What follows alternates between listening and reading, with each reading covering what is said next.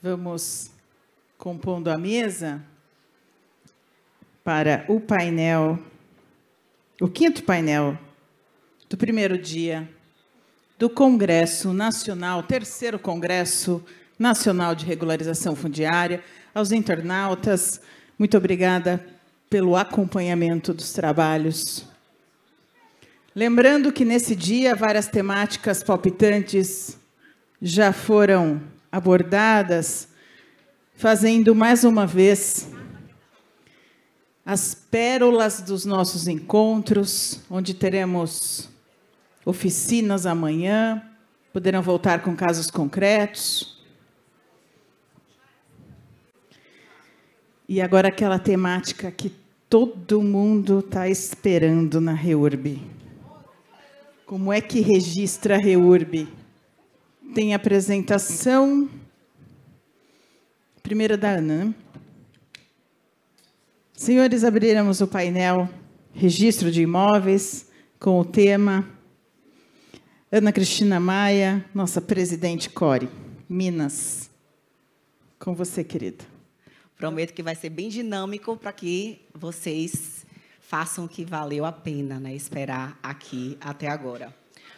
Esse painel tem a grande missão de fazer o direito de propriedade nascer de verdade, do jeito que o sistema brasileiro quer. E ninguém melhor do que esses dois aqui, um dos maiores fazedores de regularização fundiária. Para quem não me conhece, eu sou Carla, e enquanto advogada do setor público, do setor privado e empresária de REURB, quero entender como é que a gente pode fazer para usar as novas mim. técnicas do programa novo do Minha Casa Minha Vida, que impactou, e é o corte que a gente vai fazer apenas para o registro de imóveis. E aí, no próximo slide, só para dar uma ancoragem, o novo programa ele impactou fortemente diversas leis. Próximo slide, produção. Solta a contagem para mim Isso. do relógio. Com 15. E aí, com 20. A Pronto. gente tem a lei de essas leis todas que estão aí que vocês estão vendo e a revogação do programa Casa Verde Amarela. Só que o que mais importa para a gente aqui agora é as alterações que dizem respeito à criação de matrícula a técnica registral, que faz, de fato, toda essa atividade urbanística, edilícia, ambiental, social, que a gente viu até agora, nascer dentro do sistema de registro. Então, no próximo slide, a gente faz uma ancoragem justamente para saber, dentro da qualificação registral da CRF, que é o título em que a gente faz nascer essa nova, essa nova roupagem desse parcelamento, que é o que a REURB faz, como é que a gente consegue registrar essa CRF esse PRF que foi processado, que foi aprovado, se a Lei 14.620 disse que a União, os Estados, o Distrito Federal, os órgãos de administração direta, no caso, né, e a indireta, podem não apenas dar entrada como legitimado, eles agora podem processar e aprovar a REURB. Então, essa inovação legislativa, ela fere a competência exclusiva do município, no sentido de fazer o ordenamento do solo. E enquanto nós aqui, fazedores, advogados, empresários, engenheiros, topógrafos, a gente não quer perder tempo fazendo todo o processo urbanístico administrativo acontecer para futuramente o legislador ou aquelas ADIs que a gente já conhece que existem virem a anular o nosso processo todo. Então, ninguém melhor do que essas grandes vozes para fazer, nesse Congresso, a nível nacional, um nivelamento de técnica registral. É com vocês dois aí.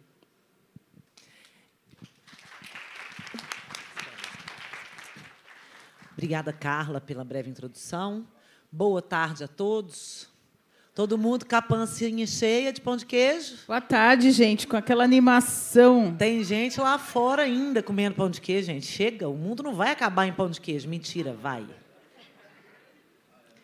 É, bom, primeiramente queria agradecer ao Henrico pelo convite, que eu finalmente consegui aceitar, porque as agendas nunca eram compatíveis, né, Henrico? Mas esse ano deu.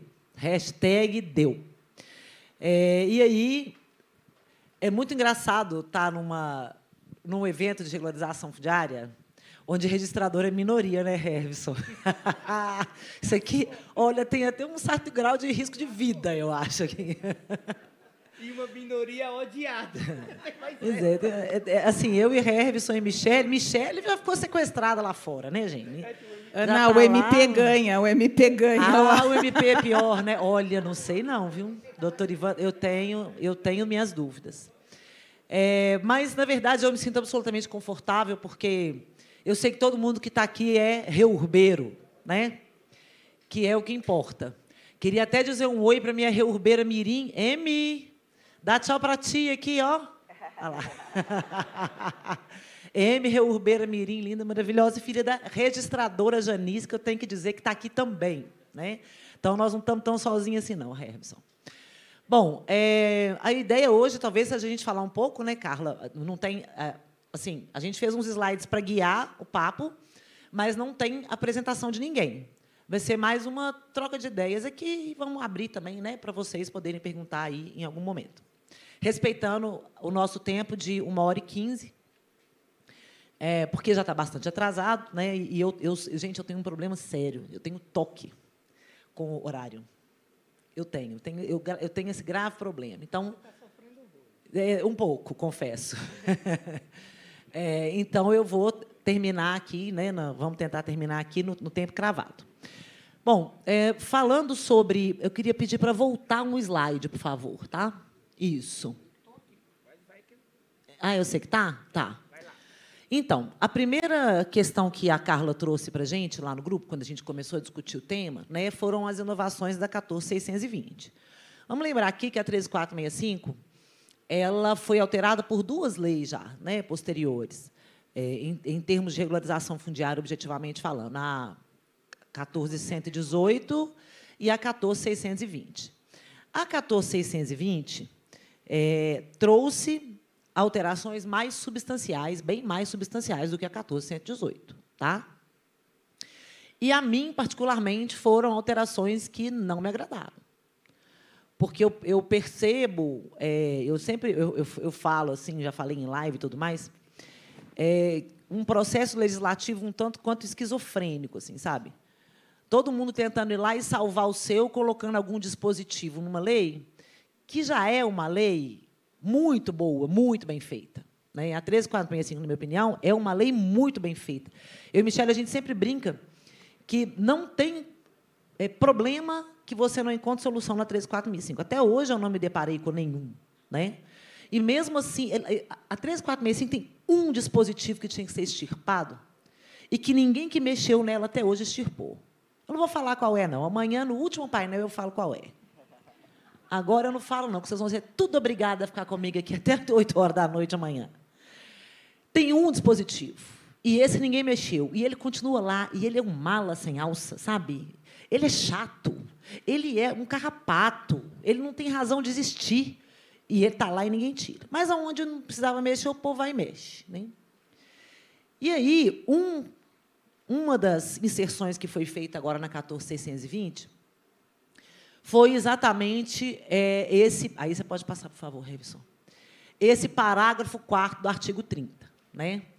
E aí eu quero, eu quero, convido vocês a fazer a interpretação do parágrafo 4 como deve ser feita, em consonância com o caput do artigo. Porque às vezes as pessoas fazem alteração legislativa sem, sem considerar a topologia da norma e hermenêutica jurídica.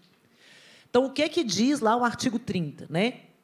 Que compete aos municípios nos quais estejam situados os núcleos urbanos informais a serem regularizados. Então, primeira coisa, a competência para análise e aprovação da REUB é do município. É isso que está dizendo lá. Né? E o que, que ele é competente para fazer nesse processo? Atenção aos verbos. Classificar, caso a caso, as modalidades da REURB. Processar, analisar, aprovar os projetos de regularização fundiária e emitir a CRF. São cinco verbos. São cinco verbos, são cinco ações autorizadas aos municípios. Perfeito? Muito bem. Se você puder passar para o próximo, Hermes. Não, o outro. o- ah, eu não coloquei, perdão. Né? É, não, não. É porque eu queria falar do, do dispositivo constitucional. Ah, do 30. É, é, 38º. isso. É, por que, que o artigo 30 né, tem essa redação? Porque o artigo 30 é feito pensando no cumprimento da norma constitucional. Né? o artigo 30 da Constituição Federal vai dizer que compete aos municípios a gestão do território, do seu território, a gestão urbana do seu território. Pode até pegar o microfone para você comentar junto aqui comigo, não tem estranho não. Vamos, eu posso até te ajudar, porque eu dei a nota devolutiva e foi justamente, e a gente estava discutindo isso lá na Bahia, com base, nós pensamos iguais, no artigo 30, e talvez ele esteja mais fresco na minha cabeça. O 38 fala em parcelamento, controle, uso e ocupação do solo urbano. Pois é. E é uma competência exclusiva do né? município. Não é concorrente. Então, é, como diria, se eu não me engano, é Franco Montoro, inclusive, que é paulista, né? as pessoas moram na cidade, não moram na União. Né? E aí, é, pensando nisso, foi feito o artigo 30. Bom, se nós vamos tratar de regularização, que é um problema essencialmente urbano, essa da 13465, quem tem a competência para processar, quem tem a competência para analisar é o município. Ótimo. O município é o responsável pela né, gestão do seu território. Acontece que a gente sabe que isso gerou uma série de repercussões e desdobramentos em nível político, porque aí o prefeito é brigado com o governador, que é brigado com o presidente, que é brigado com o presidente do órgão não sei o que lá, que é brigado com não sei o que lá, e o negócio não desenvolvia, porque alguns municípios se recusavam a processar é, determinadas regularizações fundiárias ou simplesmente sentam em cima dos pedidos, né? efetuados, efetuados por outros entes, e aí me vem e me nasce esse parágrafo quarto. Para as terras de sua propriedade, os órgãos da administração direta e as entidades da administração indireta da União dos Estados, do Distrito Federal e dos municípios ficam autorizados a instaurar, processar e aprovar a REUBS ou a REUBE e a utilizar os demais instrumentos previstos nessa lei. Então, vejam vocês. Nós temos aqui um deslocamento de competência. Né? Nós temos aqui uma invasão da competência do município por todos esses outros órgãos da administração direta e indireta da União dos Estados. Pelo menos na minha percepção, na minha análise, é isso que está acontecendo aqui. Porque como é que a gente pode conceber, Herbson, que uh, um Estado, por exemplo, de São Paulo, o Estado de Minas Gerais, ou o Estado da Bahia, aprove um parcelamento em Eunápolis, ou em Porto Seguro, ou em Mariana, ou, né, ou em Itupeva, sem que o município, o poder executivo municipal dessas cidades, tome conhecimento disso. Para mim, é, é, um contrassenso absurdo, porque a gente sabe que, por mais que a regularização fundiária é, tenha todo um regramento, se a gente está falando, por exemplo, de projeto urbanístico, o artigo 31, lá no seu último inciso, vai dizer que o município pode estabelecer parâmetros específicos de acordo com a sua realidade, para aprovar ou não determinado procedimento de regularização fundiária. Né? E por que, que a lei deu essa, essa, essa possibilidade para o município? Porque a lei sabe, o legislador sabe, né, o original que redigiu a 13465, ele sabe né, que é o município que conhece os problemas da cidade. Ele que conhece a sua realidade, conhece a sua, né, a sua, os seus problemas, as suas demandas diárias, e é ele que tem que decidir. Porque uma coisa as, as pessoas precisam entender. Assim, a irregularidade fundiária, doutor Ivan, ela tem muitas caras. Ela tem muitas caras. Tem gente que acha que irregularidade fundiária é favela. Não, favela é uma das formas da irregularidade fundiária. Né? Nós temos irregularidade fundiária em condomínios de altíssima renda com casas de um, dois milhões de reais. E aí eu quero morrer, gente. Olha, PBH que me perdoe, me perdoe, Prefeitura de Belo Horizonte, mas eu quero morrer, eu quero desfalecer. Eu tive taquicardia quando eu vi no slide que a Prefeitura de Belo Horizonte exige ata notarial para Reurbier. Não sei se eu vi errado. Eu vi certo, não vi? Eu tive taquicardia, tive. Tive, tive taquicardia. Porque aquele texto é contra a 134, ela é contra o texto da lei federal. Exato. Quando eu vi que eles, eles fazem REURB-S só em área de ZEIS. E quem está fora de área de ZEIS? Faz o quê? Enfia a viola no saco?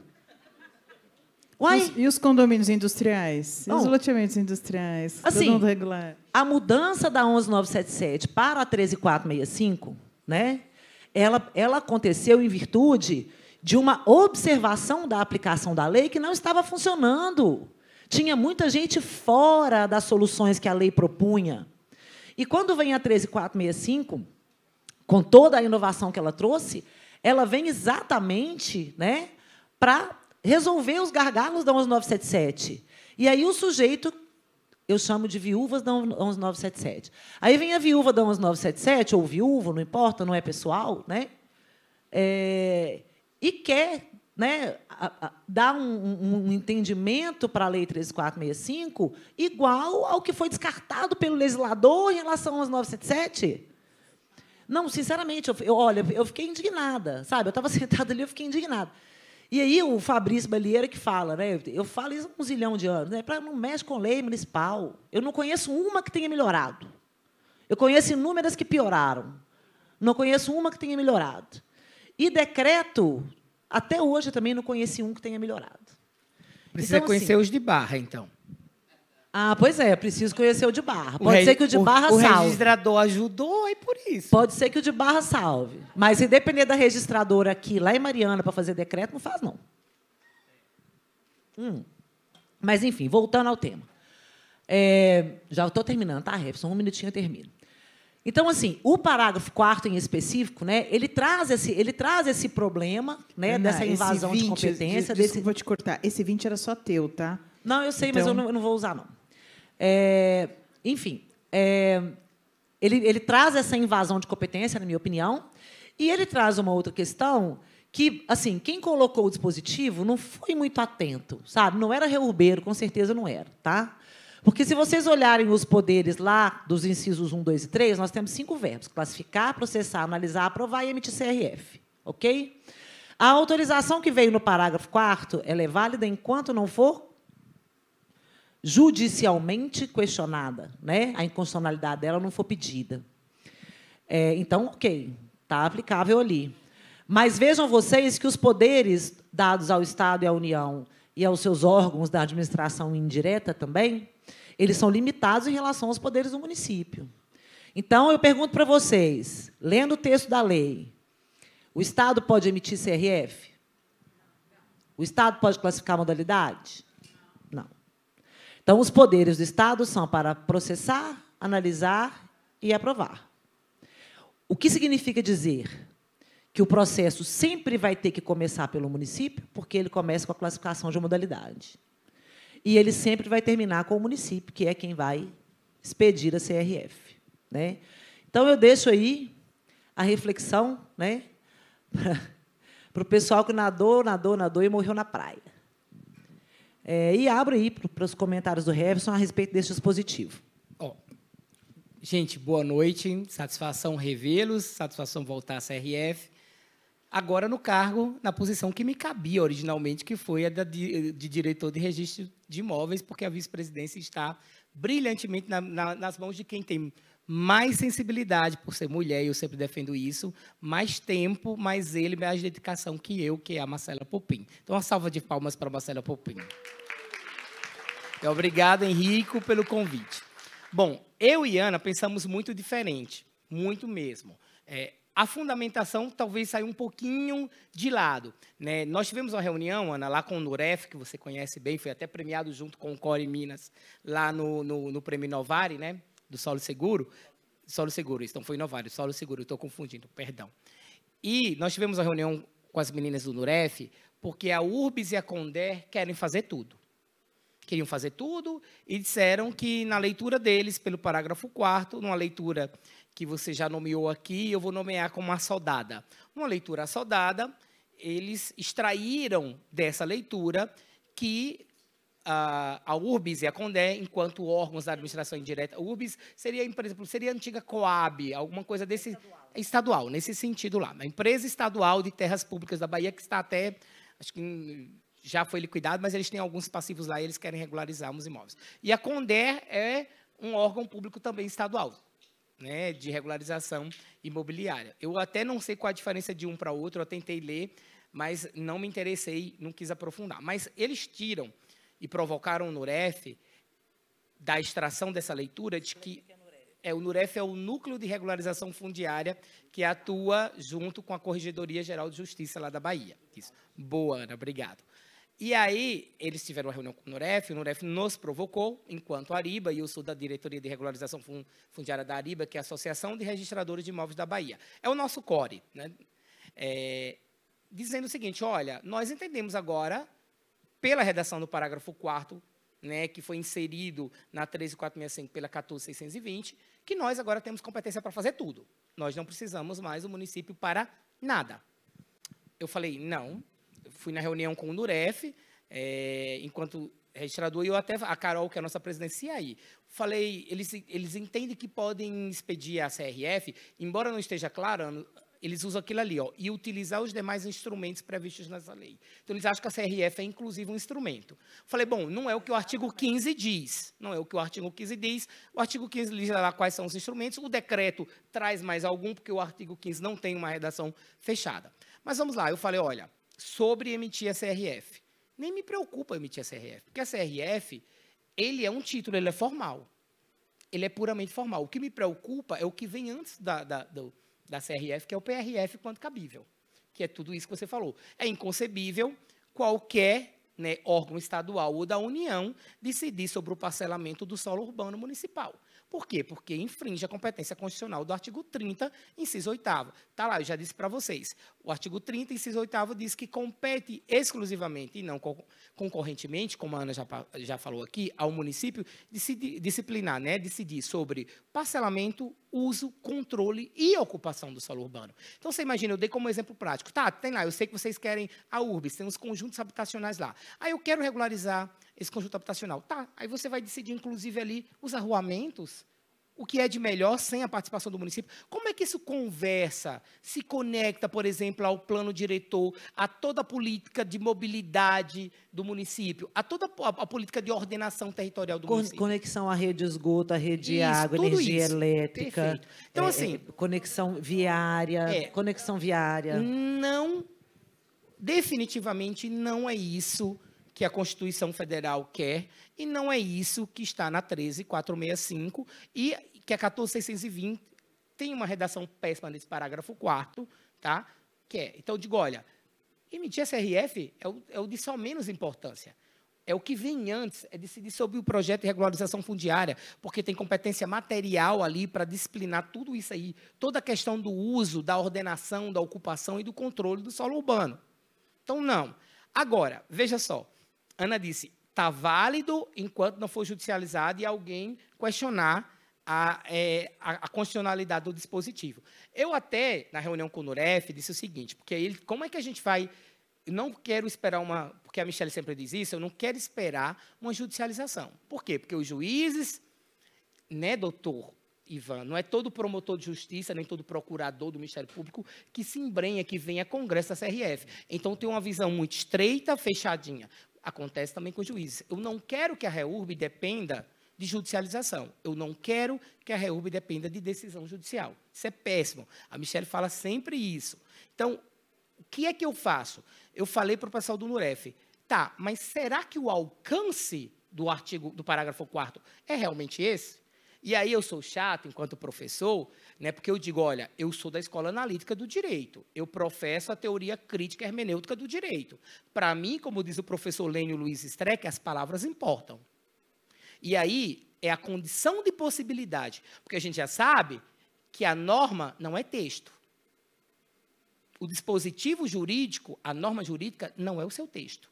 O texto revela apenas uma das condições de possibilidade. Me desculpe, Henrique está entrando na filosofia, mas a gente precisa da filosofia para resolver esses problemas práticos. Então, qual é a minha análise do parágrafo 4 Se vocês forem olhar até os verbos, e a Ana chamou muito bem a atenção, olhem os objetos do verbo. Olhem as, o que é que o verbo vem.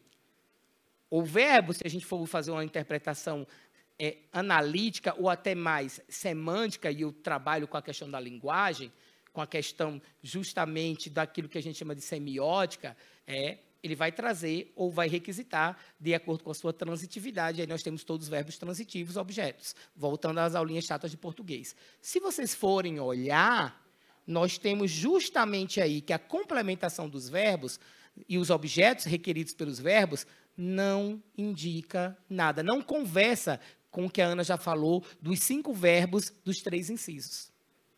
Então, qual é a minha fundamentação para que não se questione é, a, é, a constitucionalidade do parágrafo 4 É fazer a interpretação e a revelação do direito, olha a nossa aula de hermenêutica, para dar justamente, para clarear, para levantar o véu e extrair a norma jurídica apropriada, com uma interpretação apropriada para esse parágrafo 4 E aí, para mim, fazendo essa interpretação, não só com o texto, mas a partir justamente da conversa da constitucionalidade ou da transversalidade, eu chego à conclusão que não vou nem discutir judicialmente a constitucionalidade do parágrafo 4 mas eu tenho que entender que a norma jurídica, que é o que me interessa, do parágrafo 4 não casa com o seu texto. Que a norma jurídica, ou aí você pode até chamar de técnica de interpretação conforme, que também não me agrada porque vai precisar justamente do Supremo. Eu prefiro é trabalhar com a ideia justamente de interpretação e aplicação do direito. No fenômeno da interpretação, da revelação do, fe- do fenômeno jurídico, da interpretação e aplicação do direito, eu tenho para mim, Ana, que o parágrafo 4 quando diz que cabe a eles, né, a administração pública indireta do município e do Estado, instaurar, processar e aprovar reurb, dá uma competência meramente procedimental para que o município, para que esses entes, os estados e, os, e, e a União, até não precisem mais do município para instaurar o procedimento, para dar impulso, para, por exemplo, eh, fazer todo aquele trabalho preparatório. Mas concordo contigo, a classificação continua com o município e, substancialmente, ele vai chegar até um momento desse procedimento e vai parar. Então, vai ser competências ali para otimizar. Você sabe o que a gente tem falado, assim, que vai virar a letra morta da lei, né? Porque quando a gente fala, por exemplo, né, você, falou a questão do PRF versus a CRF, né? A essência material da regularização fundiária é o projeto de regularização fundiária, né? A certidão é o, é o documento, não o instrumento, né? Que é levado Formal, a registro. Isso. formal. E o registrador não registra apenas a CRF, ele registra a CRF e antecedido do PRF. Registra o primeiro o PRF. PRF para depois a CRF. são sempre dois títulos, né? E aí, já, já- já deixa você falar, Rose, rapidinho, só para só concluir aqui. E aí, a minha, a, a minha observação é a seguinte: para o município expedir a CRF, né, vai ter que ser apresentado a ele todo o PRF. E ele vai ter que analisar, porque a competência constitucional é dele.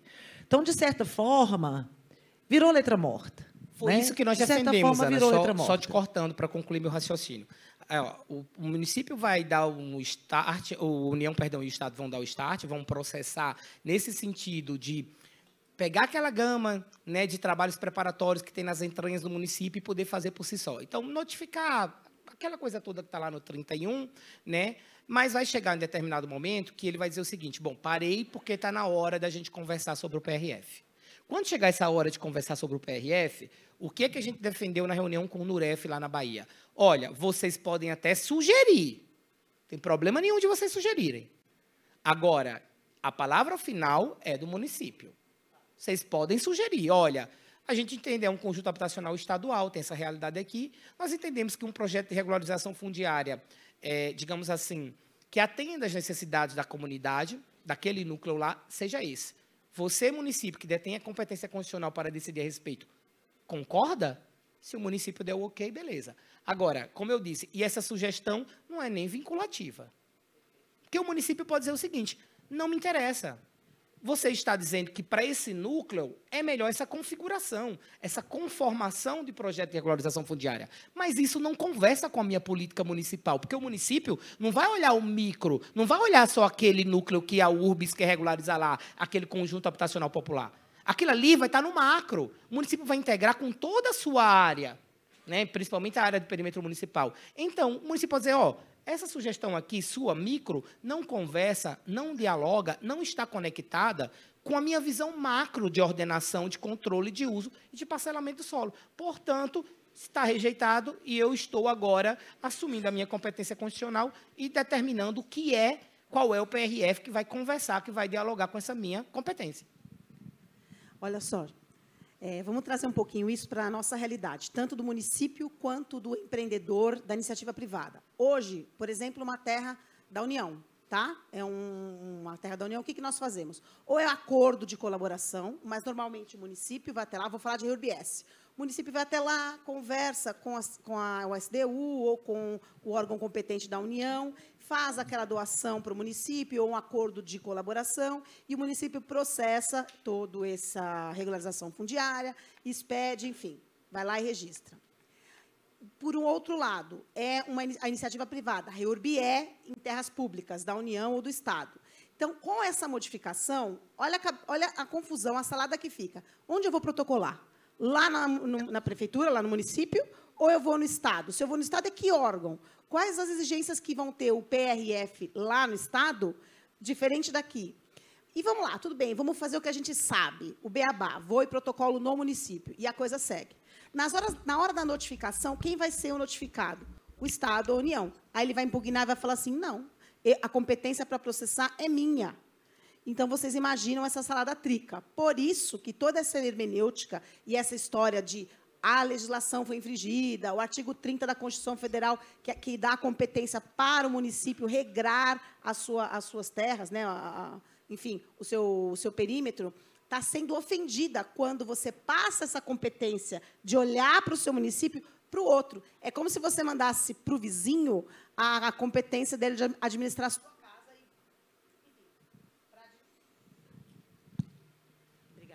para administrar sua casa. É por isso que está causando tanta celeuma essa situação. Só colocando um pouquinho de pimenta.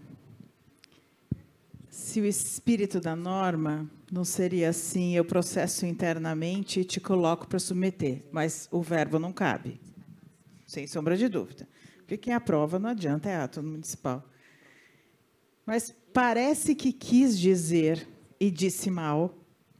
Eu faço tudo aqui internamente, eu faço um caderno instrutivo, como o caderno que a gente monta para a GraProab, para outras questões, mas um caderno de peças, porque eu não fico na fila do município.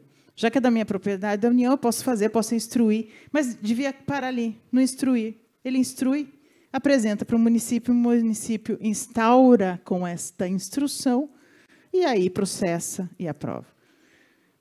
Acho que disse mal, o espírito da, da lei podia ser outro, disse É, eu, eu acho que se você pensar em termos de desdobramento dos atos sequenciais, né, o que, que você tem primeiro? Você tem a apresentação de um requerimento do interessado. Né? É, esse requerimento, a meu ver, Rose, ele tem que ser para o município. Tá?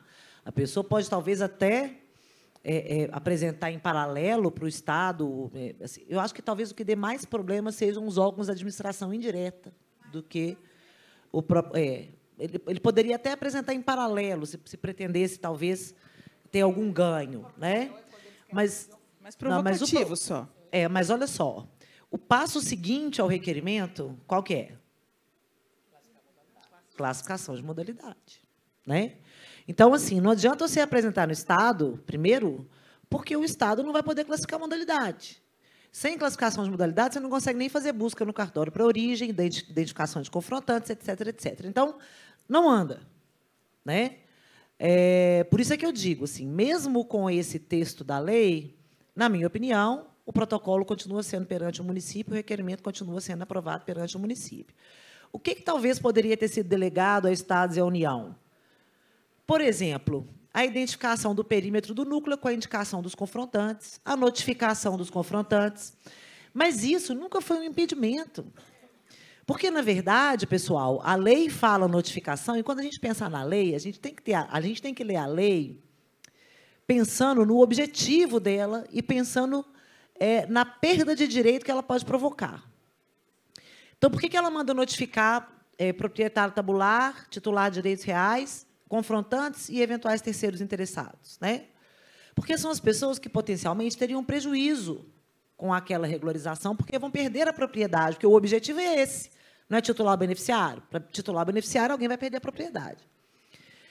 E aí, é perfeitamente possível, e pessoas que já trabalharam com regularização fundiária, como a Lude, por exemplo, né, a gente sabe que a melhor coisa a se fazer é pegar a anuência prévia do confrontante. Já está lá no núcleo, você já levantou o perímetro, você já marcou lá né, o limite daquele núcleo, você já está lá conversando com o sujeito, vai lá e já pega a anuência prévia dele. Se ele der a anuência prévia, você não precisa notificar.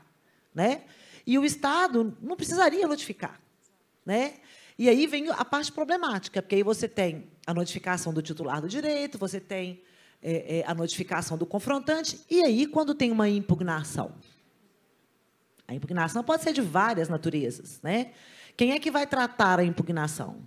Porque impugnação ninguém quer, que é pepino, né? Ninguém quer impugnação, porque é pepino. Né? O povo só quer o filé, quer reúbe titulatória. Né? Então, assim, é, eu acho que o, o, o, o, dispositivo não ajudou nada. Eu acho que ele atrapalhou, sabe? É, é, práticas que eu, que eu considero que já não são, é, já não coadunam com o espírito da lei, é, foram reforçadas. Por exemplo, a ideia de que para regularizar um, um, imóvel do Estado, o Estado tem que doar a gleba para o município. Senhor Jesus Cristo, né? E é muita gente que acha que tem que fazer isso. Se você pegar o operacional né, de prefeitura que processa, muita gente acha que tem que fazer isso. Né? E não tem. A lei fala que você tem que notificar o titular do direito real. Ponto. O titular do direito real, o Estado, você vai notificar o Estado. Se é o José, você vai notificar o José. O Estado é só mais um nessa fila desse pão. Né? Porque a realidade lá é o quê? Ai, é patrimônio público. Patrimônio público que foi invadido há não sei quantos mil anos, que muitas vezes o governador deu título sem poder, os institutos de terra deram título sem poder, o prefeito deu título sem poder. Né? A gente sabe que no Brasil o poder público é um dos maiores produtores da irregularidade fundiária. Verdade seja dita. Essa é a verdade. Em Mariana, de, sei lá, 10 loteamentos regulares que eu tenho, oito são da prefeitura. Então, então assim, é, é, o dispositivo não ajuda, sabe? Ele cria confusão e atrapalha. Mas, se ninguém quiser mais comentar esse dispositivo específico, você quer? Não. Eu quero partir para o próximo, porque ele também me dá taquicardia. Então, vamos lá. Vocês vão ter que me comprar um aparelho, dar um calmante. É exatamente esse daí. Como é que a gente vai acomodar a técnica registral para colocar essa informação futuro proprietário, que é exatamente o que o artigo 44 parágrafo 8 Essa mata. A hora que escreveram Essa... isso daí, morreram uns três registradores, assim, ó. Não, três registradores e eu me resumi na minha insignificância. Eu falei, eu devo ter faltado essa aula na faculdade. Não, gente, eu perdi o livro, eu não estou sabendo Gilberto o que está acontecendo. Gilberto, tu já. Até que eu conversei com eles, aí eu percebi que não, de verdade, eu não faltei a aula e não pulei as páginas do livro. Realmente é uma excrescência que a gente tem que estar tá aqui para saber conduzir como que nós vamos fazer esse direito de propriedade, essa regularização urbanística e edilícia acontecer. Porque se só é dono quem registra, e esse clichê a gente já está cansado de ouvir, aqui a gente quer valorização de imóveis. E para valorizar imóveis, a gente precisa não só construir eles no mundo dos fatos, né, que a Reurb é a fotografia da realidade, mas a gente precisa integrar aqui dentro. Então, como é que esses movimentos políticos, esses players, né, que faz, fazem as nossas leis, trazem essa roupagem que só pode parecer que é uma, como a Ana bem trouxe, né, uma vontade de colocar uma, uma vontade momentânea sem olhar a técnica, né? Registrar a técnica legislativa. Então, como é Ana e Heverson que a gente vai que, acomodar? Eu acho até que a intenção foi boa, mas de boas intenções, né? Olha o que, que fala aí o parágrafo oitavo. Bom, o 44 vai falar do, do, processamento interno da regularização fundiária no registro de imóveis, porque é, o registro de imóveis é uma das etapas da REURB, né, gente? A, é a sétima etapa da regularização fundiária, acontece dentro do cartório de registro de imóveis. E aí vocês precisam ter em mente uma coisa. Eu sempre faço um slide engraçadinho para isso, mas hoje eu não fiz, não. É, o registrador de imóveis, ele é um parteiro, Herbson. Ele é um parteiro. O que, que a gente faz nascer? Não. A gente faz nascer o imóvel. Não é a matrícula que a gente faz nascer, é o imóvel. A matrícula é o instituto jurídico que abriga o imóvel. Mas se eu tiver um surto sentar lá na minha mesa, num sábado à noite, e resolver fazer nascer umas 10 matrículas. Eu sento lá. Por isso, fazer as 10 matrículas, porque a matrícula está espelhando o imóvel. Escrevo lá. Imóvel. Não, presta atenção, Remson. Escrevo lá. Porque você imóvel, repetiu mesmo a técnica. Constituído por uma gleba de 5 mil metros quadrados, localizado na porção oeste de Mariana, Pego umas divisas e confrontações de uma transcrição velha minha lá, coloco, e coloco lá, lá proprietária Carla Sabac. Eu criei o imóvel. A partir da segunda-feira, quando o cartório abrir, alguém me pediu uma certidão daquilo ali, aquele, aquela matrícula, ela tem sujeito e ela tem objeto. Vocês têm noção do tamanho da responsabilidade que é isso? É uma responsabilidade gigantesca fazer nascer um imóvel. Porque sobre o imóvel vão incidir uma série de direitos de uma série de pessoas, inclusive de terceiros, que não tem nada a ver com a Carla Sabac. Então, quando o registrador de imóveis é, cria caso ou levanta essa questão, aí, mas registrador de imóveis é tudo chato. É porque não são vocês que estão criando imóveis, somos nós. A gente tem um monte de filhote. E se a gente fizer alguma bobagem na hora de fazer esses meninos nascer, quem vai responder é o patrimônio meu da minha família e da família do Hervison. Porque a gente responde com o nosso patrimônio pessoal. Então, quando vocês leem uma matrícula, a matrícula tem uma descrição de um imóvel, pode ser urbano, pode ser rural, pode vir de um loteamento, pode vir de um música não importa. Ela tem um campo registro anterior e ela tem um campo proprietário. E o que, que é essa estrutura dessa matrícula? Está voltando, Reverson? Aqui, ó.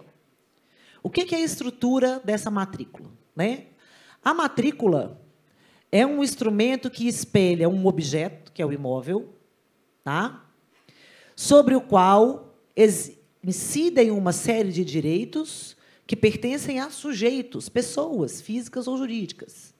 Então, ela tem uma coisa que nós chamamos de atributo dominial. Toda matrícula tem um dono. Porque todo imóvel inscrito no registro de imóveis tem um dono. Não tem dono aquele que não está inscrito no registro de imóveis. Ah, é a posse centenária, não sei o que lá, da igreja Parará. É posse, não é propriedade. Né? A gente pode até entrar numa discussão lateral aqui, mas não vou. É, não vou. E aí, beleza. O registrador de imóveis, ele trabalha com o quê? Ele trabalha... me permita antes de você avançar. Lembrando isso, porque toda essa lição que a Ana já deu para vocês decorre, quem é civilista aqui? Decorre do direito das coisas. Qual é o que a gente traz dos conceitos clássicos do direito real? O que é por natureza o direito real e quais são os atributos do direito real. Não tem aquela coisa que está lá nos manuais, esta caneta é minha, de mais ninguém, e tem o tal do atributo da exclusividade? O Revson é registrador de imóveis mesmo, é hermenêutica, não sei o que lá. Não, é porque Direito isso. as co- é, é interessante que a, a gente lê e não se dá consequência das coisas. Mas isso aí não nasce É propriamente princípio do direito notarial. né? É princípio lógico. Está na natureza do direito de propriedade como um direito real, gente. E, pessoal, quando a gente abre uma matrícula, né, que é- corresponde a um imóvel, que é o bebê que está nascendo, a gente tem as informações que precisam constar dela. Né? Então, olha aí, ó, o artigo 176 vai dizer como é que a gente faz a escrituração do livro 2. O livro 2 é o nosso livro de fichas, é onde estão nossos imóveis. Né? E ele vai falar lá ó, que eu tenho que ter um número de ordem que vai ao infinito. Eu, começa do 1 e vai. Né? A data que ela está sendo aberta, porque a data que ela está sendo aberta é, é a data de referência para o nascimento daquele imóvel. Né? É, a identificação do imóvel. E aí, essa identificação tem uma série de pormenores para imóvel urbano, para imóvel rural, não vem ao caso aqui. E nós temos que informar o nome, o domicílio, a nacionalidade do proprietário e uma série de outros dados que estão lá. Mas eu trouxe para vocês aqui, apenas para vocês vejam, né, que a informação sobre o proprietário da matrícula, o registrador não coloca porque tirou da cabeça dele, não. Ele coloca porque a lei manda colocar, porque o imóvel tem que ter um proprietário em nome de Jesus Cristo. Ele tem que ter um proprietário. Agora vamos lá. Parágrafo 8. O oficial do cartório de registro de imóveis, eu, coitada, ao abrir a matrícula individual decorrente do PRF, deverá, nas matrículas das unidades imobiliárias cujo ocupante não venha a ser informado na lista de beneficiário da CRF, fazer constar o titular originário da matrícula na condição de proprietário anterior. Vocês estão vendo aqui, pelo amor de Deus, aonde que está o campo proprietário anterior que eu não estou conseguindo ler? Eu não consigo ler o campo proprietário. Onde é que tem o campo proprietário anterior ali? Alguém está lendo? Ah, obrigada. Não inserindo esse mesmo proprietário como titular atual. Em que momento que esse sujeito perdeu a propriedade? Por favor.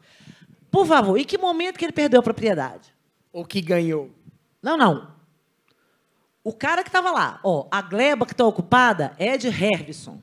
Hervison parcelou irregularmente em 1993, quando o irmão dele foi candidato a prefeito. Tá lá, Hervison, tá? Aí a prefeitura de Barra vai fazer regularização fundiária. Ela notifica Hervison. Hervison, que está mais sujo do que pau de galinheiro, doido para ficar livre da ação civil que o Ministério Público moveu, dá anuência. Ok, velho, manda, manda bala aí, ó, regulariza essa bagaça. Aí a prefeitura foi bonitinha, aprovou o PRF, montou a, a infraestrutura toda, não sei o que, não sei o que lá, expediu a CRF, mas ela não tinha feito o cadastro da galera ainda.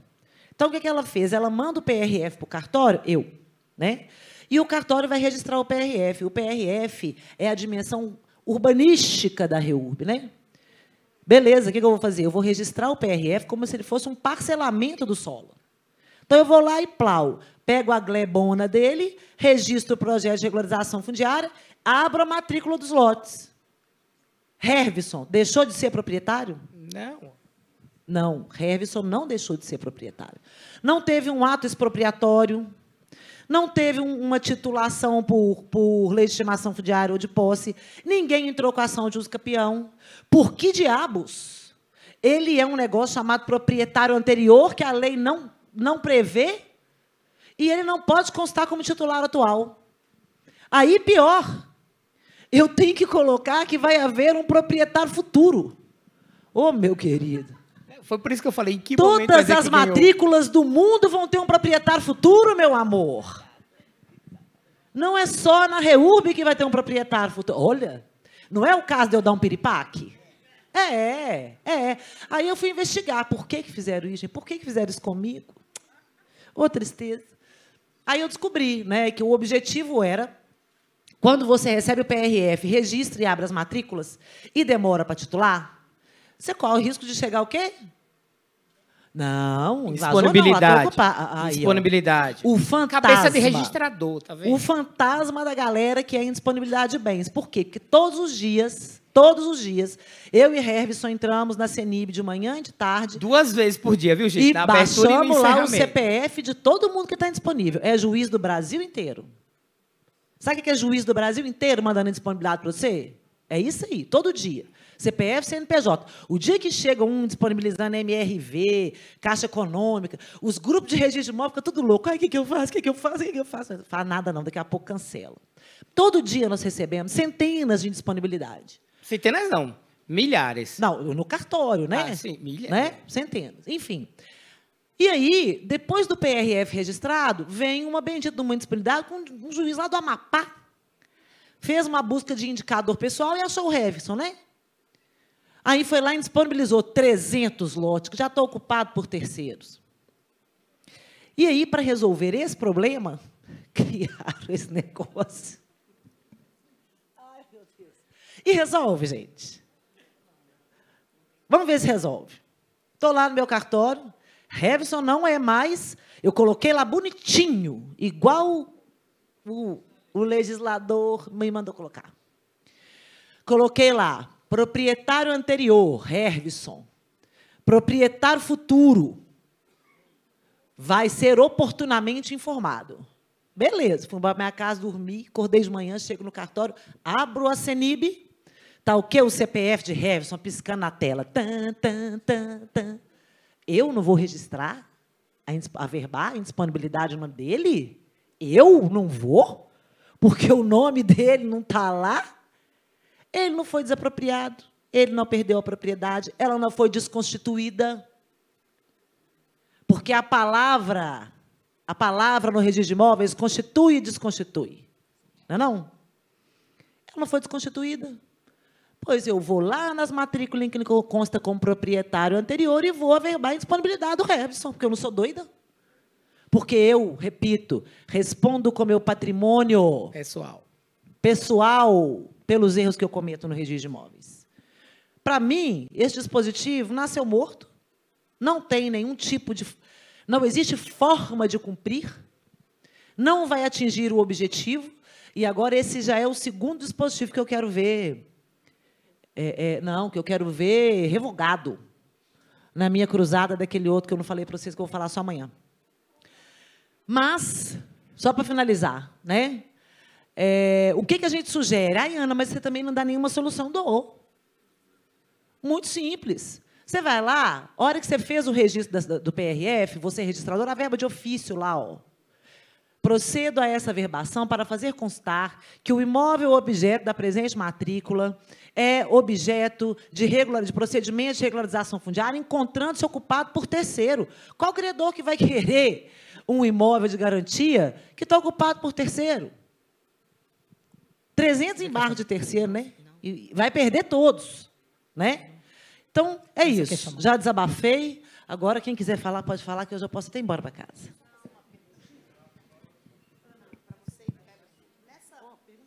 Deixa eu só falar, pessoal.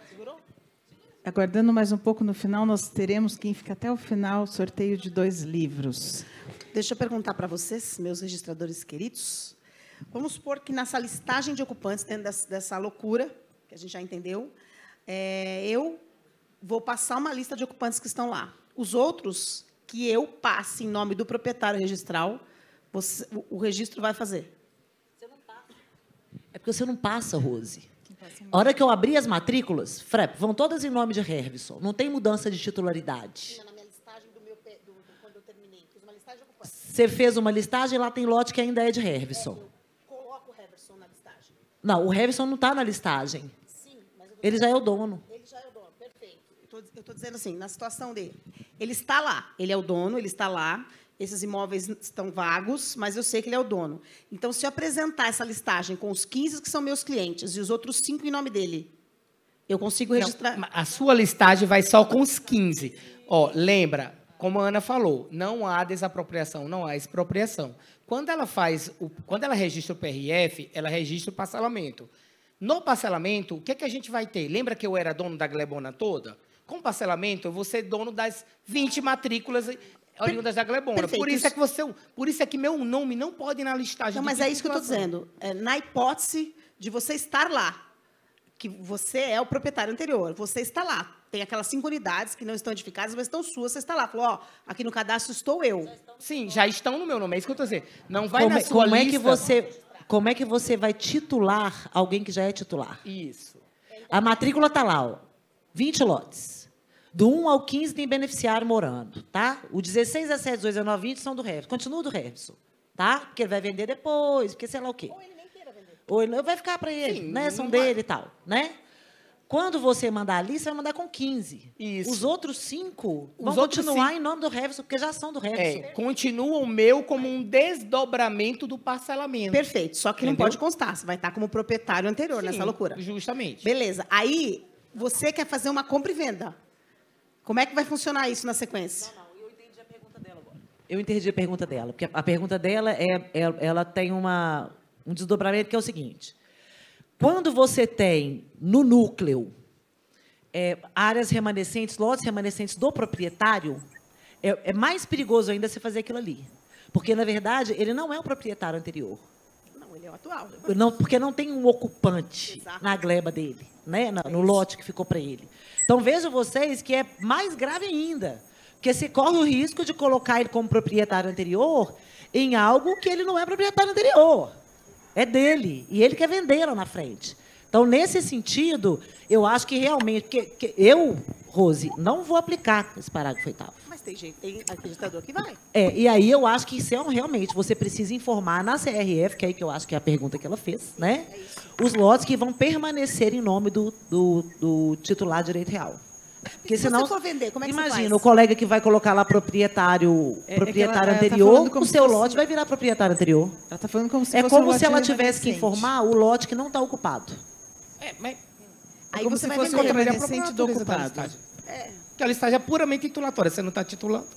Pois é, não, não é titulação. Você vai informar que os lotes 16, 17, 18, 19, 20 Não, tem, titulação, não tem ocupação. Não tem isso. ocupante, é. É, tá. Vai só informar que não tem ocupante, por quê? Para sinalizar para o cartório que continua como proprietário atual, em decorrência do desdobramento que surge com o parcelamento do solo, o, atu- o- o proprietário da gleba maior. Pronto. É, Agora, você- animado, você né? vai Você vai usar? vender? Aí Eu você vai não. Aí ele vai vender, como é que você vai fazer a continuidade aí, que ele era o anterior, não tem o atual, e vai vender. Então, aí em relação a esses lotes, né? Consideramos que o registrador adotou essa porcaria aí. Que, olha, registrador de imóveis do Brasil, não adotem. Por favor. É, mas considerando que ele adotou, né? O que que ele, o que que, o que que ele vai ter que fazer? Em relação a esses lotes 16, 17, 18, 19, 20, ele não vai usar essa técnica que eles colocaram aí, entendeu? Vai manter o Hervison lá como proprietário atual. Mas sua dúvida era super pertinente. E, e quanto a 14620, estão perguntando aqui, o seu olhar sobre ela, Ana? Deixa é, a. Eu esqueci Doutora. Andressa? Então, Andressa antes da falar gente ir na primeiro. 14620, só É, ele ele pede de forma geral aqui. Eu tenho três perguntas na fila que o pessoal está querendo apontar. Tanto o Ricardo quanto o Nilton. Mas tem a Sara online, Online. também. Ah, gente, tem gente online? Tem. Ah, meu Deus do céu. Então, não sabendo disso dá para colocar a Sarinha? Tá animado esse painel, hein?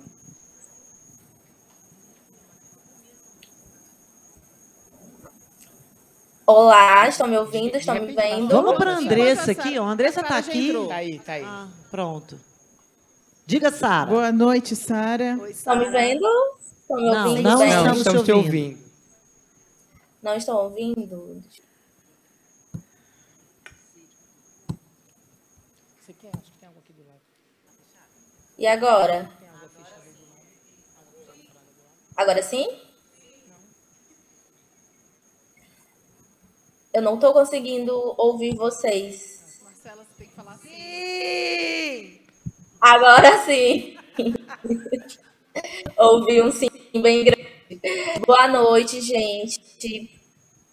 Primeiramente, cumprimento a mesa. Queria muito estar aí com vocês.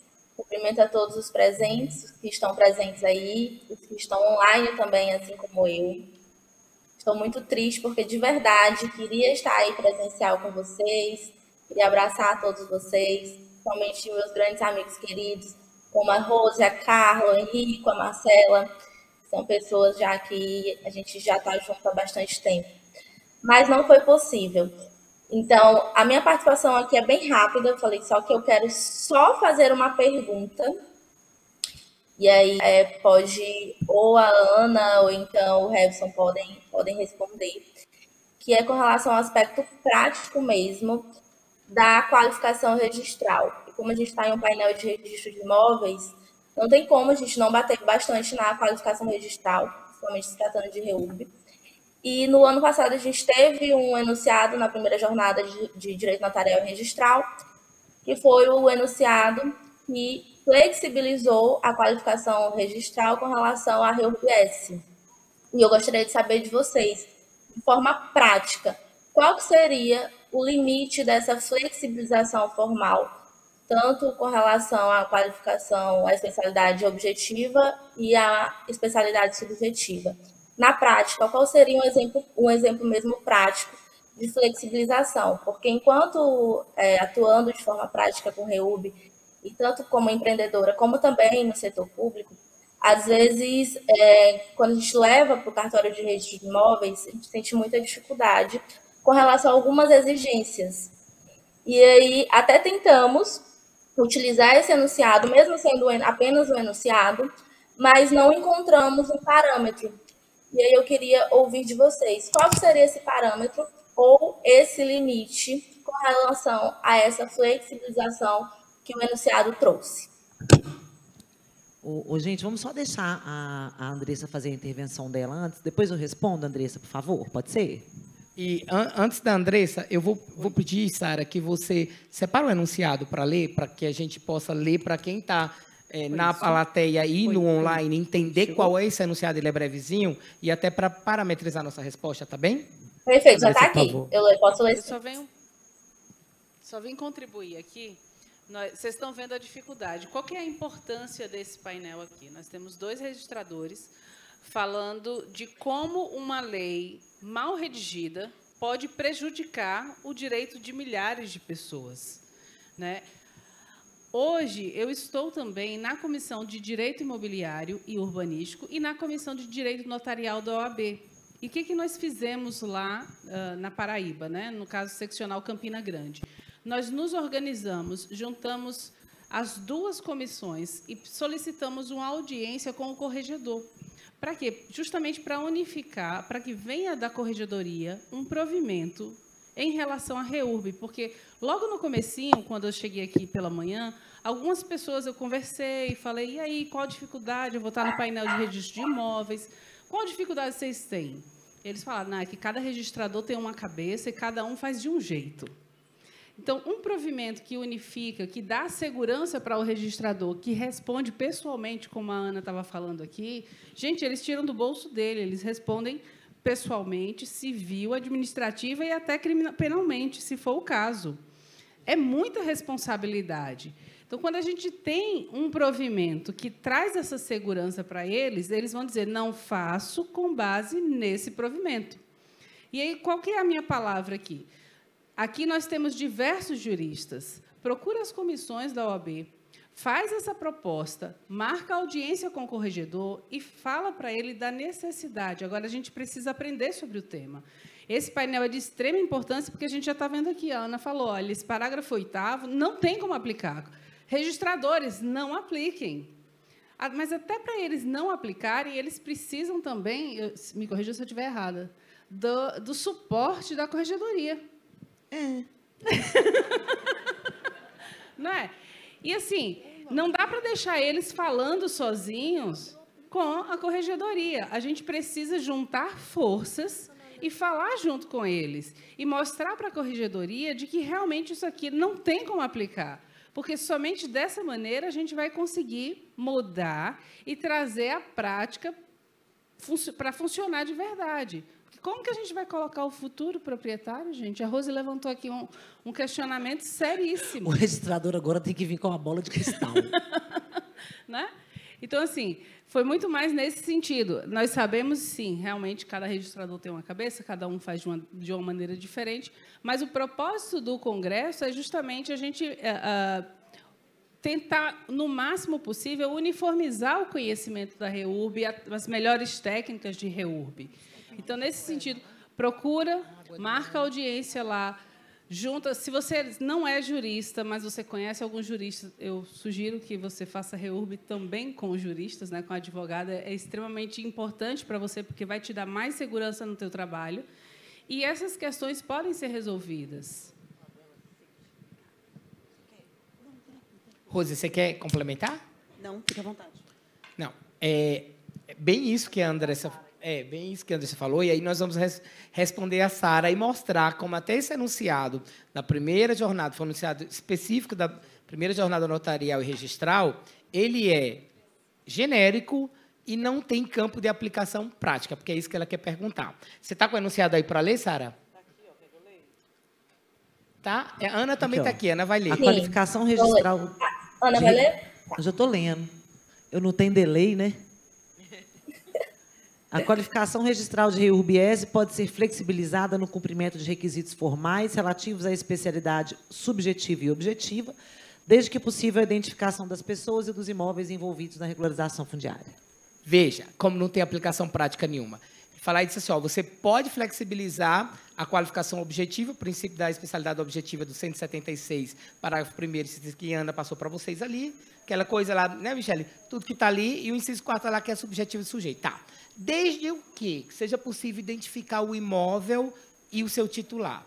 Veja bem, o que, que a gente tem em termos de especialidade subjetiva ou qualificação subjetiva? Né, Michele? O nome da pessoa, do proprietário do imóvel, nacionalidade, porque aí, se é imóvel rural é, e a pessoa é estrangeira tem uma série de restrições, então a nacionalidade tem que sempre constar.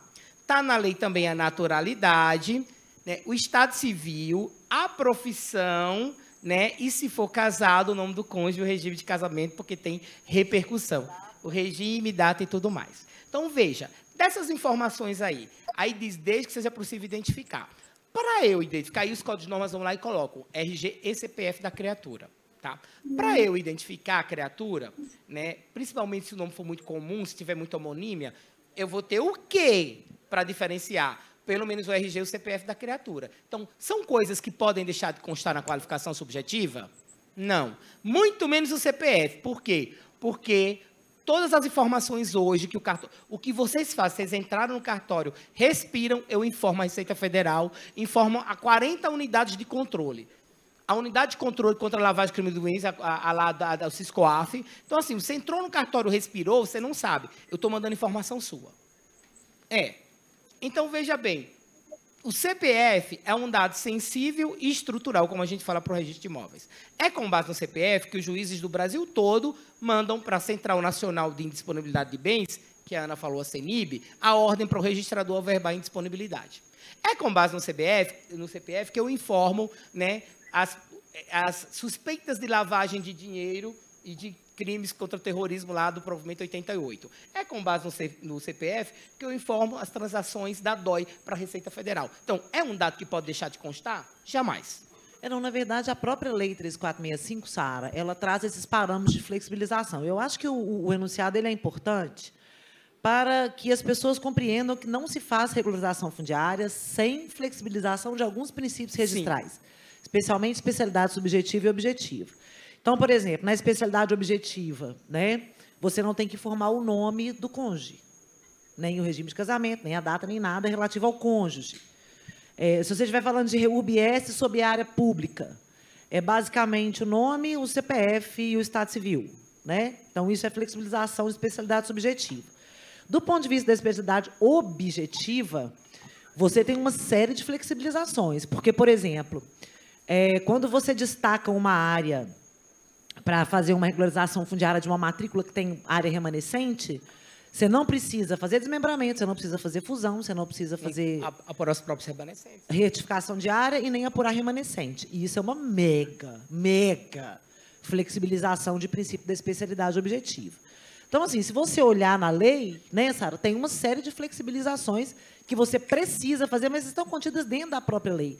Como eu disse, o enunciado não deixa de ser importante porque as pessoas entendam, né? É, foi como desenhar para as pessoas, ó, tem que flexibilizar. Isso, né? não, mas ela quer saber justamente a, a, é, a questão prática. Ninguém, é, então, ninguém efetivamente isso. Que... Então, é, é, isso que eu estou dizendo. É que você complementou, eu, eu, eu, eu, eu, a minha ideia era, do ponto de vista subjetivo, você vai flexibilizar pouca coisa, porque tem alguns dados que são estruturantes, como eu falei para o seu CPF que estão na própria lei. Agora, do ponto de vista objetivo, era isso que eu ia concluir, mas você já, já falou, você tem bem mais possibilidades práticas. Nessa, nessa área. A própria lei traz o comando, a Ana já falou aqui. Por exemplo, você não precisa fazer a retificação de área, você não precisa fazer a apuração do remanescente, você não precisa, nesse caso, é, agora há quem defenda até pela, pela norma técnica da BNT que o imóvel urbano seja referenciado, mas isso é uma conversa para o futuro. Então, é uma série de coisas, como você falou. O que eu quero dizer é o seguinte: do ponto de vista subjetivo, a eficácia prática ela é muito limitada. São poucas coisas que não podem deixar de constar lá na, na, na informação, na qualificação pessoal né, do, do, do, beneficiário, do futuro proprietário que ainda não gosta. Do ponto de vista objetivo, você já tem um leque maior para efeitos práticos. Muito bom. É Jaque. A, a mesa ainda continua com a discussão por mais alguns minutinhos, porque passaremos as doutoras aqui para ouvir. E nós já estamos com algumas perguntas ainda aqui para o tema, tá? Então, só para vocês se coordenarem, porque eu preciso 10 para as 8 e temos mais um painel de tecnologia ainda. Bem rápido. Boa noite a todos e a todas. Meus mestres, Ana, Everson, minhas colegas queridas. A minha pergunta é, é bem, bem objetiva. Indo lá no projeto urbanístico, que está no artigo 36, que temos a obrigação de cumprir, o famoso denominado PRF, nós encontramos lá áreas usucapidas. A doutrina, lógico, né, é, em relação à lei da REURB, por ser uma lei nova, ela é escassa. Né? Tem um livro de Michele, que é referência, tem um de Jamilson também, que é bem bacana mas eles não falam de forma, é, porque eu passei por essas questões, é, em duas poligonais, lá em Mata de São João, o que seria áreas usucapidas. Esse, essa, esse inciso do projeto urbanístico ele é extremamente importante e aí eu quero que os, né, os mestres falem é, de como é que a gente age, a gente município ou, ou empresa privada. A gente vai colocar dentro do PRF áreas regularizadas quando a gente tiver a, a dominialidade da poligonal pública e quando ela for privada e em que consiste áreas usucapidas e como nós colocamos essa informação dentro do PRF. Muito boa pergunta, Jaque. Isso é o que a gente chama, eu e a Michelle, a gente chama isso de mosaico registral, que é a indicação da, na planta do núcleo das áreas, a lei fala já usucapidas, né? das áreas ou dos lotes ou das unidades imobiliárias já usucapidas dentro do perímetro do núcleo. Qual é o objetivo deste dispositivo? É um só. Alguém chuta? Obrigada, Andressa. Evitar duplicidade de matrícula. Ponto. Né? Por quê? Para que você não tenha um mesmo imóvel em nome de duas pessoas. Então, não se pode interpretar né, o termo usucapidas restritivamente, porque, na verdade, é qualquer matrícula que já esteja regular dentro do perímetro. Ai, Ana, mas como é que tem uma matrícula regular dentro do perímetro se a pessoa não usa o capil e o núcleo era irregular?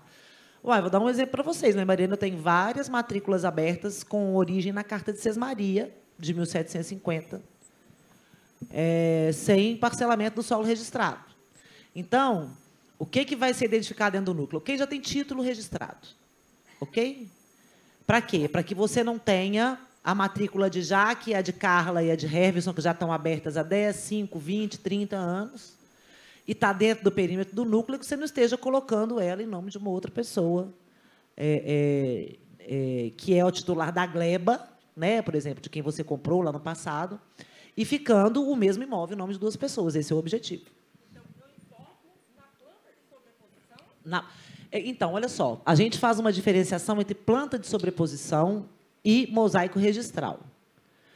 A planta de sobreposição, você vai indicar as matrículas de origem do núcleo. As matrículas de origem, de onde que origina aquele núcleo. Ah, é uma área da prefeitura. Ah, é uma área que tem um pedaço que é da prefeitura, um pedaço que é de Herbson, né? São as matrículas atingidas ou matrículas de origem. Essas outras matrículas, nós, que nós chamamos de mosaico registral, são as matrículas que têm registro, mas não são origem do núcleo. Pelo contrário, elas, elas, elas vêm daquelas matrículas de origem, né? É, mas elas não são a matrícula de origem. Porque a matrícula de origem, ela pode abranger mais um imóvel, né? A matrícula, essa matrícula regularizada, não. Entendeu? Você pode até fazer um mapa que indique as três coisas. Né? É como se você estivesse colocando várias camadas de informação no mesmo desenho que é inclusive o que eu indico que as pessoas façam, mas são coisas diferentes. Planta de sobreposição com mosaico registral, com indicação de matrícula regularizada. Responde rápido aqui, gente, porque nós estamos com o tempo vencido, tá? É, não, é, nós discutimos isso no grupo, né, já que eu falei justamente isso, ó, tem que pegar o mosaico das matrículas. Então, o inciso quarto que está lá dizendo áreas eventualmente já usucapidas. É outra tecnia, gente. Tá? Entendam áreas eventualmente usucapidas por áreas eventualmente regularizadas que estejam insertas no núcleo, ou seja, no interior do núcleo, ou seja, áreas tituladas e com matrículas abertas. Aí no dia a dia vem aquela pergunta assim, quando eu estou fazendo a construção do polígono do mosaico, aquele memorial da, da verbação da usucapião, ele não está de acordo com aquele que eu criei por centímetro mas ele está diferente. O que eu faço? Vai acontecer. Vai, mas Sempre. aí você retifica, não tem problema nenhum. Mas sem problema, certo? É, não, mas só, veja só, eu, até na discussão com o Jacques, tem, por que tem, as palavras importam, eu disse para vocês. Porque, veja bem, quando a lei colocou lá áreas eventualmente a usucapidas, se a origem do núcleo for público, tem como haver área usucapida ali? Tem, tá? Tem. Tecnicamente. Believe me, tem. Te, tecnicamente. Você entendeu a problemática? Mas tá lá, tá criada, filho. É, o então, seu filho nasceu, entendeu? Você botou ele no mundo, ele tá lá. Você entendeu? Aí, qual é, se pega um promotor que tem uma visão estreita que pode acontecer? Aplicar o 215 pedindo nulidade. Não quero isso, eu não quero isso. Então, assim, não venham com áreas já usucapidas. Venham com áreas já regularizadas, tituladas. Pronto. É mais bonito, é mais técnico, é mais elegante, é mais refinado, igual a Michelle.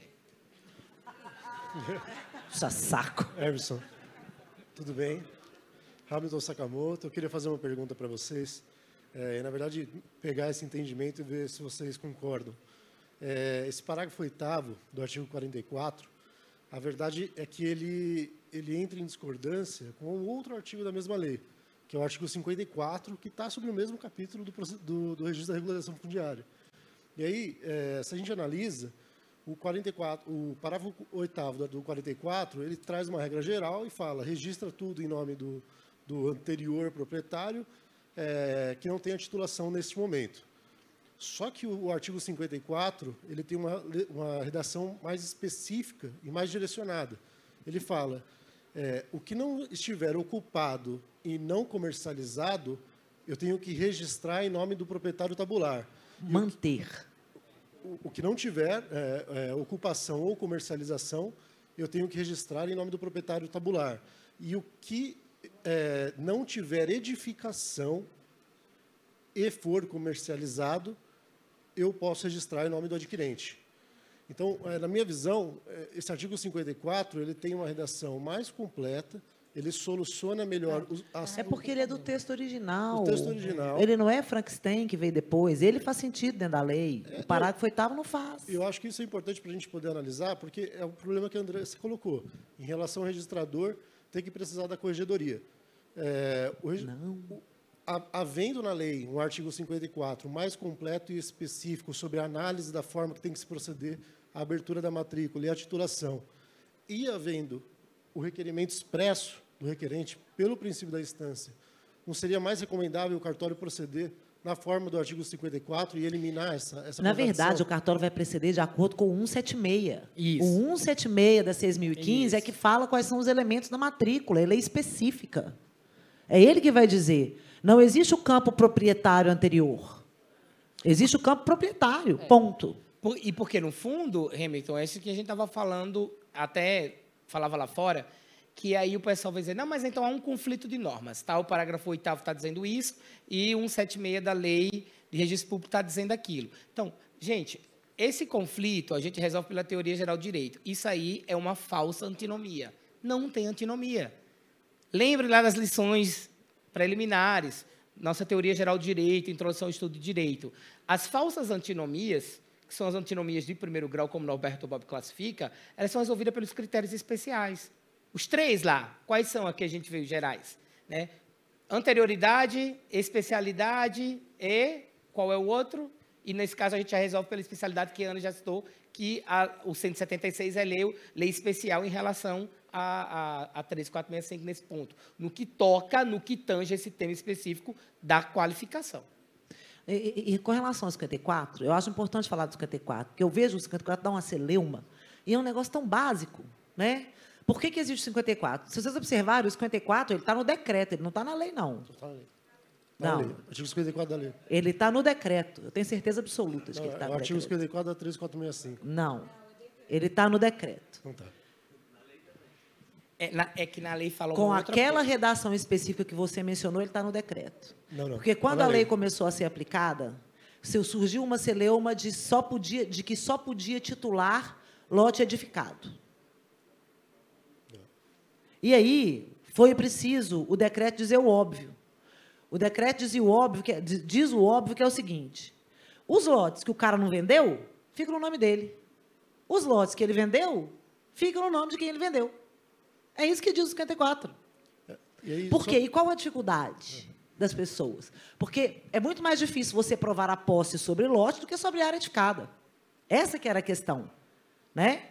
Mas, assim, não tem antinomia, na minha opinião. Né? O, o parágrafo oitavo, ele, ele é impossível de ser cumprido, porque... E não é só o 176, ele ofende o direito de propriedade constitucional. Em que momento que o sujeito perdeu a propriedade ali? Segurança jurídica. Entendeu? Em que momento que ele perde a propriedade? Ele não tem como perder a propriedade. Como é que ele deixa de ser proprietário e passa a ser proprietário anterior se ele não perdeu a propriedade? Certo. Então eu não posso escrever uma coisa que não reflete o direito que está por trás dela, entendeu? Certo. E um complemento, é, em relação a esse artigo 54, o parágrafo único da Lei 3465. Eu tenho aqui, você quer que eu leia? Posso? É, pode ler. Ó, veja só, o 54 caput fala assim, ó, as unidades desocupadas e não comercializadas alcançadas pela REURB terão as suas matrículas abertas em nome do titular originário do domínio da área. Matrícula aberta com manutenção do direito de propriedade que decorre do PRF, O como o cara não vendeu continua sendo do cara. Isso. Ponto. E aí o parágrafo único diz: as unidades não edificadas, e aqui eu vou frisar, não edificadas, porque a gente vai ter, tem que ter uma- um cuidado a mais, uma conversinha sobre isso. As unidades não edificadas que tenham sido comercializadas a qualquer título terão suas matrículas abertas em nome do adquirente, conforme o procedimento previsto nos artigos 84 a 98 da lei. O que está correto. O problema aqui é que muita gente entendia o seguinte, ó, pelos não edificadas. Veja, a edificação, gente, aqui é acidental. O fato de estar ou não edificada a propri- é, a propriedade, o terreno, né? Veja, né, Ana? O fato de estar edificado ou não não reflete em nada o direito de propriedade. Por quê? Qual é o conceito de imóvel? Conceito de imóvel é a propriedade do subsolo. Então, o que é que ele está querendo dizer aqui? Olha, se eu tenho só aquele lote lá, como vocês chamam, nu, vazio, sem nada em cima, ele não deixa de ser um imóvel por isso. Ao contrário, ele é um imóvel por isso. E a edificação é imóvel por acessão. Então, veja, só é isso que a gente tem que entender aqui, o que a lei está dizendo. Que a lei quer dizer que aí o óbvio, que foi 1418 que alterou. Ana. O que, é que a lei veio dizer aqui? Olha, o óbvio, o imóvel que está lá, o lote, nu, pelado, com a mão no bolso, como diz aquela novela, canção, ele pode ser colocado no nome de quem o comprou, ainda que a pessoa não tenha edificação construída e, graças a Deus, averbada, que seria o correto, sobre ele. Entendeu, Hamilton? Everson, eu até queria fazer um complemento, porque eu tenho visto algum é, posicionamento já surgindo aqui em alguns cartórios de São Paulo que estão se recusando a, a registrar regularizações que não indiquem a- ao menos a existência das construções. Porque sob, sob visão... É, Tá errado. Sob a visão de que... Contra o 54. 54 quer dizer isso, parágrafo. Agora, eu sei por que que eu, por que que eu, que eu confundi. Porque o parágrafo primeiro foi inserido pela 1418. Porque eu lembro da discussão. Eu lembro da discussão, por isso que eu achei que estava no decreto. Está no decreto também, mas está tá na lei pela 1418, porque já veio esse debate aí que não faz o menor sentido. Na verdade, ele entrou pela medida provisória 996, 2020, aí depois veio para 1418, é isso. É, A, a preocupação desses oficiais é, é que haja, ao menos, a menção pelo poder público se naquele lote existe ou não construção. Porque, porque é, a preocupação é, se sequer foi informada é, se existe ou não construção daquele lote, eu teria que checar se houve comercialização expressa, inclusive para poder fazer a titulação. Aqui, Porque- amanhã tem Ah, um não. painel de, de comigo com a Michelle de nota devolutiva. Vamos levar para ele? Porque Vamos. os coleguinhas estão tentando entrar para a Vamos, próxima palestra. vamos. Eu gostaria de agradecer a Sara. Eu tenho mais uma pergunta aqui da Doralice, que está online. Eh, Bom Dora- dia, Doralice. Doralice. Ô, Doralice, você manda um WhatsApp para mim que eu te Isso. respondo. E eu vou pedir, senão amanhã, Doralice, a gente responde, a gente vai segurar aqui a pergunta. Tá? Fazemos constar. Então, nós vamos fechar o painel. Sara, muito obrigada pela sua participação. Obrigada, meus amores, muito obrigada, de verdade.